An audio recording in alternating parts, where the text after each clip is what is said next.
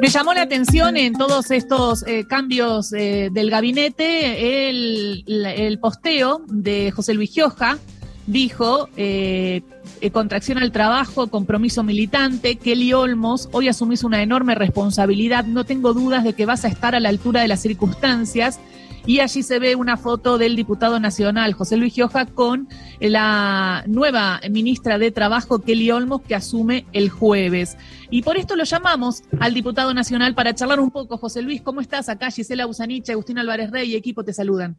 ¿Cómo están? Buen día. Un abrazo grande para las dos y para todos los, para todos los oyentes y para todo el equipo. ¿Cómo están? Abrazo, abrazo. Bueno, ¿cómo, cómo recibió eh, el, anuncio de Kelly Olmos en trabajo? Le cuento por qué. Bien, Porque, bien, bien. ¿Sí? Sí, bien, bien, y te digo por qué, porque es una compañera, una compañera militante con la cual hemos tenido un montón de tareas en conjunto. Me conta de su, de su militancia, de su profesionalismo, de su formación, de su bonanza, de su capacidad, de su, de su manera de hacer política, ¿no? Yo creo que hoy más que nunca hay que hacer, hay que hacer política, dejar la politiquería de lado, dejar esto de la, de la demagogia, la obsecuencia, la, la extorsión, el, y hacer política, dialogar para encontrar solución a los problemas que tiene nuestro pueblo y creo que, que Kelly va a un lugar complicado, pero un lugar donde estoy segurísimo que va a ser una muy buena tarea y tiene un arma central, ¿no? Que sabe hacer política, por lo tanto sabe dialogar y me parece que, que se va a desempeñar muy bien, ¿no? Por eso, la verdad que contento y, y, y bueno, ese día apenas me enteré, la llamé, la felicité y le deseé le o le deseo el, mayor de los éxitos, ¿no? Claro, en ese sentido, ella tiene experiencia en lo laboral porque es economista, es militante política, pero lo que no sé es qué vínculo tiene, tanto con sindicalistas como con empresarios, y sabe por qué lo que creo, o sea, pienso que todo lo que pase tiene que suceder rápido, que no hay tiempo para mucho protocolo ni presentación, porque la papa está quemando hoy, diputado, y entonces será capaz de, por ejemplo, eh, eh, generar consensos rápidos cuando, por ejemplo, esta semana ya se trata la paritaria de camioneros? Yo creo que sí, estoy, no creo, estoy convencido que sí. Mire, quien ama la política, quien tiene una vida dedicada a esto, quien dejó un montón de cosas personales, familiares, cuestiones que tienen que ver con, qué sé yo, con, con, algún gusto que tiene que darse y los reemplaza por un por un esfuerzo para para sostener sus ideales para que esa es la esa es la tarea del militante.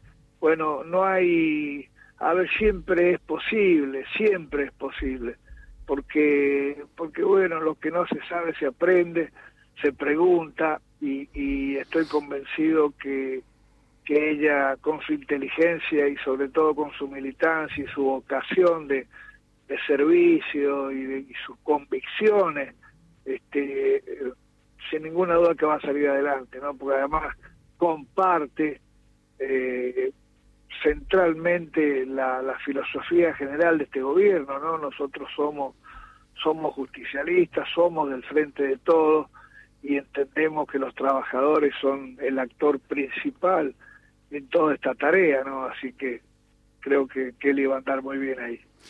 Eh, José Luis, ¿cómo le va? Agustín Álvarez Rey lo saluda. Le quería preguntar puntualmente, en este marco, usted es un optimista por naturaleza dentro de la política, dentro del peronismo, y, dentro de ese marco uno tiende a ver a veces las cosas eh, de modo pesimista, uno ve un 17 de octubre que no lo va a encontrar de todo, de todo unido al gobierno, con actos diferentes, con una CGT que también va a festejar el Día de la, Lealtad dividida puntualmente, em, el silencio que volvió a ser parte de la relación entre el presidente y la vicepresidenta, y en ese marco uno se pregunta, más allá de la capacidad de Kelly Olmos, eh, ¿qué se puede hacer? Digo, porque hay muchas cosas para mejorar y urgentes, y uno ve la cuestión este, que, va por otros carriles, ¿no? Sí, a ver, primero tenemos que, que sacarnos ese pesimismo que obviamente la derecha nos quiere meter, nos quiere, yo comparto con usted que hay problemas, como hay problemas en el mundo, no es solamente la Argentina la que está complicada, el mundo está complicado, pero aquí hay un sector importante que tiene mucho poder, que maneja muchas corporaciones, que maneja un poder real, que bueno, que también todo el día nos están metiendo que está todo mal, que está todo mal. A ver, el mundo está mal, la Argentina puede mostrar algunos números que, que, nos alientan, algunos números que, que sirven para, para tener esperanza, para sostener, eh, no irracionalmente, sino con fundamentos de que, de que va a haber 2023 y de que es posible que el frente de todos este, sea grande, que es posible que el problema y el flagelo principal que tenemos, que es la inflación, se pueda contener, porque bueno, este, lo macro está quieto, ¿no? Cuando el dólar subía, este, se justificaba que los precios, se justificaba entre comillas que los precios este, aumentasen, ¿no? Y el dólar bajó casi 50 pesos o un poquito más y, y en vez de bajar, los precios siguen subiendo. A ver, ¿cómo es? Me parece que ahí es donde hay que meter un poco más este, la mano, ¿no? Y creo que se va a hacer. Y usted lo definió, yo soy un, un optimista por naturaleza y creo que el pueblo argentino eh, va a poner todo lo que tenga que poner y los dirigentes también para superar esta contingencia y empezar a poner, a poner de pie definitivamente a la Argentina, ¿no? Eh, José Luis, usted es un dirigente muy experimentado, le ha tocado conducir el Ejecutivo Provincial, eh, ser oficialismo, ser opositor, ganar elecciones, perder elecciones a nivel nacional. Dentro de ese marco, digo, que usted diga hay 2023, a un sector del peronismo le da como, como esperanzas. Y le quería preguntar si eh, vio que ayer se publicó un adelanto del libro de Macri, eh, este que se llama ¿Para qué?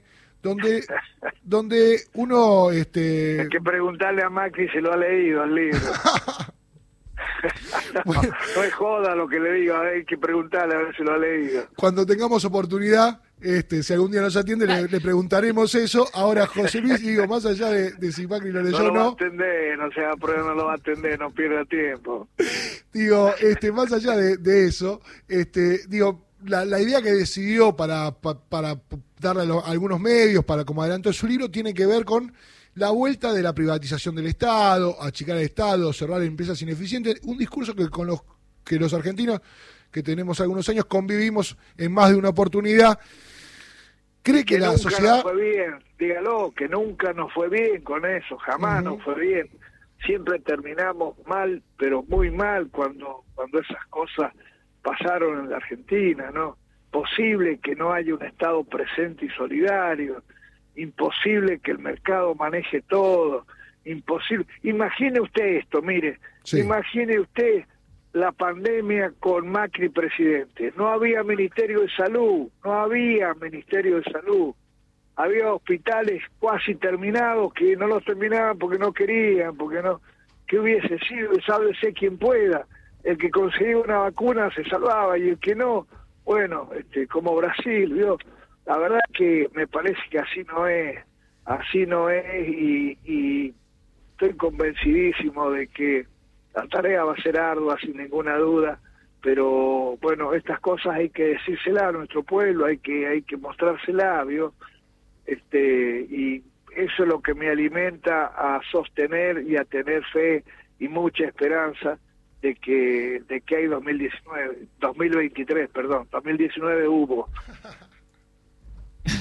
Claro, hubo 2019, hay que ver si hay 2023. Eh, desde mi punto de vista hubiera sido un poco mejor que sea consensuado lo del gabinete. Me parece que cuando, cuando no se consensúa con las otras dos fuerzas del Frente de Todos, eh, eh, se le da espacio también a los medios y a la oposición para instalar temas y debate. Y en ese marco de bajar la inflación, me parece que, lo que usted decía me parece importante. no somos un ¿No somos? Ahí no lo escuché. que, algún errorcito tenemos que tener. El peronismo este, no es un, a ver, un lechado de, unidad y de siempre tenemos algunos algunos problemas, pero siempre los solucionamos también, ¿no? Este, en esto nadie come vidrio y creo que que en el fondo todos queremos lo mismo. Hay que encontrar los carriles para que nos lleven a ese lugar, ¿no? Y que todos estemos donde donde tenemos que estar, que es construyendo un país este mucho mejor y un país que se ponga de pie, como le dije recién. Muchísimas gracias, diputado, por esta charla. Bueno, y veremos entonces la asunción de Kelly Olmos el jueves y a través de su mirada, de recién la mirada de Daniel Filmus, nos vamos dando cuenta que es una militante peronista muy querida en, en el sector, en el peronismo. Así que, bueno, ojalá le vaya muy bien. Bueno, puede ser, no tenga duda de que es una militante muy querida, eso se lo garantizo. Bueno, un abrazo grande y que lo pasen muy bien, ¿eh? Abrazo grande. Cuando salga el libro, ¿para qué charlamos, Gioja? A ver qué dice. ¿Usted cree? No tengo tiempo para leer eso, no. Prefiero, prefiero leer el Paturuzú, créame. Era José Luis Gioja, diputado nacional que pasó por Radio Nacional. Eh,